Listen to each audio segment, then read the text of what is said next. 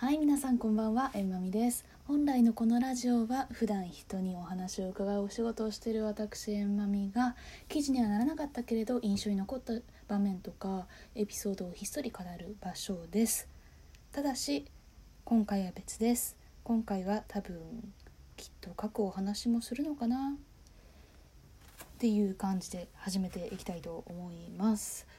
でさ始まる前にちょっと訂正したいことがあるんですけど前の回で確かラジオトークこのラジオを6月くらいから更新してなかったって言ってたんですけれども調べてみたら実際は2月でした。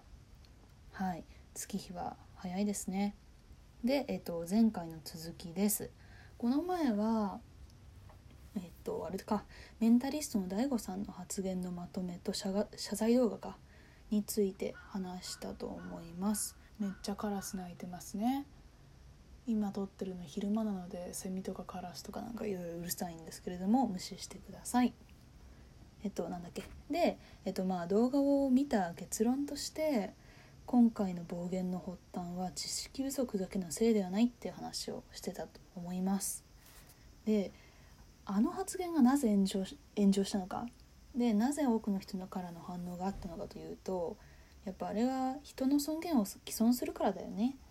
でなんで尊厳毀損するかっていうと知識のあるなしではなくて一個人の判断で他の人の生き死にを決定できるっていう考え方をしてるからですよね。すごいチェーンソーの音がうるさいですね。あの近くで解体工事をしているからですね。うん、気にしないでください。でさあの人がさどう生きてどう死ぬかなんて誰にも規定できるものじゃないじゃないですか。ね？ましてや会ったこともないさ知らない人なんかにさなんでここまで言われなくちゃいけないんだよって話だと思うんですよ。でやっぱりあの謝罪動画を受けてあのもやっとした人というか絶対これ違うって思った人は何人もいるみたいで中でもその生活困窮者の自立支援を行ってる稲葉剛さんっていう人がいるんですね。えっと、もやいっていう団体とかつくらい東京ファンドとかあとビッグイシューとかって聞いたことあるかなそういった生活に困っている人たちに対してサポート対してのサポート団体とかを作ったりしてる人なんだけどが声明を出してたのでちょっとそれも読んでみましたまあねあのツイッターとか調べてみればそれ全部載ってるんで是非興味のある方は見ていただければと思うんですけれどもいやマジその通りだよなって思いましたなんかでこの声明が少しでもこの発言に対しておかしいって思った人とかそのおかしいけど何が変なのかなんなんて反論したらいいのかちゃんと言葉にできないモヤモヤするっていう人に届けばいいなって思いました。でただねこれねその当の本人大悟みたいな考え方の人にはすぐには響かないよなって思ったんだよね。すごく正しいんだけどね。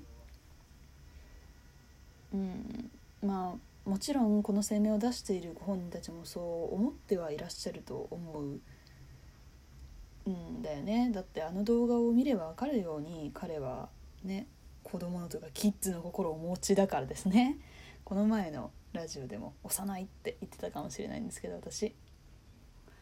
であそうそう。で前置きが長くなりましたが本編はここからですね。何が話したかったのかというとこのあれだな。そのまあさこの発言を受けて自分がさもし同じ状況になったらどう思うかを考えようっていう人って Twitter とかその他の SNS とかさ他の声明とかでもさあったような気もするんですよ。結構そういう意見って私の周りには多々あって。でつまりそれはどういうことかというともし自分が食うにも困る生活になったとしてその当事者目線で自分の発言自分というかそういう発言をされたらどう思うかどう感じるかっていうことを考えればおのずとその暴言のひどさが分かるだよ分かるよねっていう風な意見だしそう考える人がいるのね。なんかあれだな相手になった気持ちで考えようみたいなすごいベタなことを言うと。でもさそれって多分無理なんだよね こういう考え方の人に対しては。なぜかというとその自分の価値基準が絶対すぎるというかその自分の価値基準物事の価値基準の外に自分がいたとしても他人が自分他人から自分が尊重される感覚というか尊重されて当然っていう感覚は多分この人たちはないのね。ないんじゃないかって思うんですよ。ないのねとかすごい断言しちゃったけど今。でなんでそう思うかっていうとあの前まあ以前ね 法の大悟さんとね似たような価値観のね方とね暮らしたことがあるんですよ。でなんかの折にちょっと忘れちゃったんだけどどういう状況だったかはなんかの話の折に今回の発言とほとんど同じ話をしたんですよ。でその時はホームレスの話ではなくてハンディキャップを持った人たちのことだったんだけどでそのその人がさハンディキャップを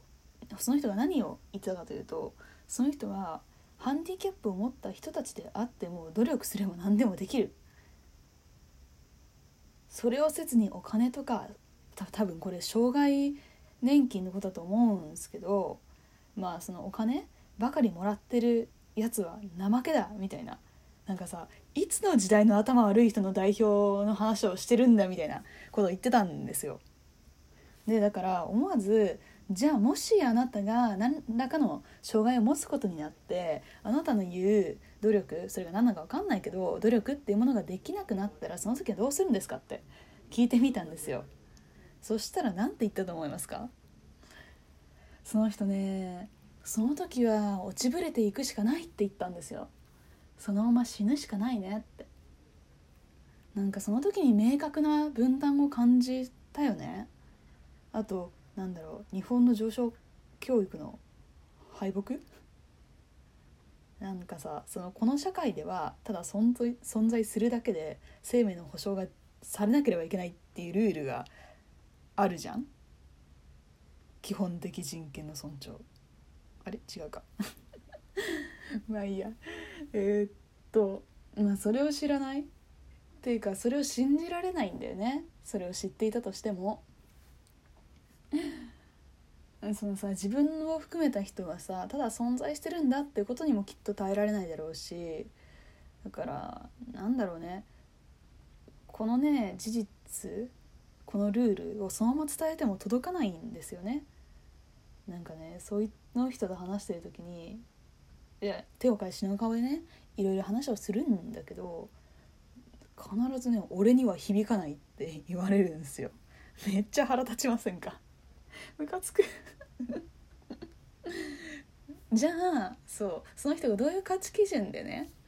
生きてるかっていうことなんですけどその聞いてみたら資本主義を回すために生きてるとか金だとか言ってるのね。そうらしいんですよ。でここまで明確なバカってなかなかいないと思うんですけどだけど無意識に近い人はいるんじゃないかなって思ってて例えばさ稼いでるから偉いとか働かないからダメとか役に立たないからダメとかなんだろうそうすべき明確な理由がないのになんとなくいいとか悪いとか決めてるその基準って何なのって思うわけですよ。でもちろん本人と話したわけではないからこれはただの想像でしかないんですけどこういう考え大悟持ってそうだなって思うんですよね。そのなんだろう脅迫観念ともいえるその信念？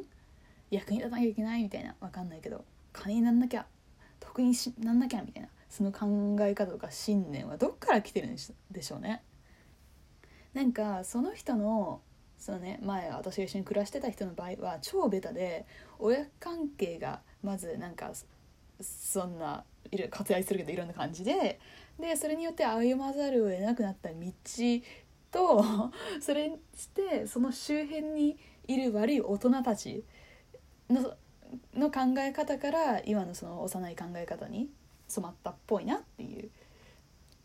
ことを思ったんだけどもうそれによって過剰な自己愛が過剰に自己愛が肥大化しまあそれにしては自尊心がないみたいな感じだったよね。なんかそれで言うとさ私その謝罪動画で気になったのが大悟さ自分でずっと「僕人信用してないんで」とか「人嫌いなんで」ってずっと言ってたんですよね。で人嫌いな人ってたくさんいると思うんですけどそれにしても自分の知らない人が死んでいってはっきり言えるメンタルってなかなかすごくないですか？なかなか不安定じゃないですか？なんかその大悟はさ以前いじめられていた経験があるってことを動画とか本だったかな？でも明言してるんですけれどもそれが例えばさそれが人嫌いの原点だとしたら全然立ち直ってないんですよね。まあ、その経験が原点でなくてもその彼の行動原理としてはなんかなんだろうなあの日自分を傷つけた人から身を守るために身を守りたいっていう感じ？なんだろうな。ずっと予防線張ってる人にしか見えないんですよね。うん。なんかすごい熱くなってバーッと喋ってしまったけれどもそろそろ12分なんですよ。でもう一個話したいエピソードがあったんですけれどもそれは次回かな。長くなっちゃったからね。なんかそんなに話したかったかというとまあとはいえとはいえというかこんなこと言ってる私ですけれどももともと私も同じような感じだったしなんか人の感情に興味ないし損得で人付き合い決めるしみたいなすごい痛いやつだったんですけれどもそんな私が誰にどう叩き直されていったのかみたいなお話をできればなと思っています。すごくいい時間になっちゃった。ではまた次回。バイバイ。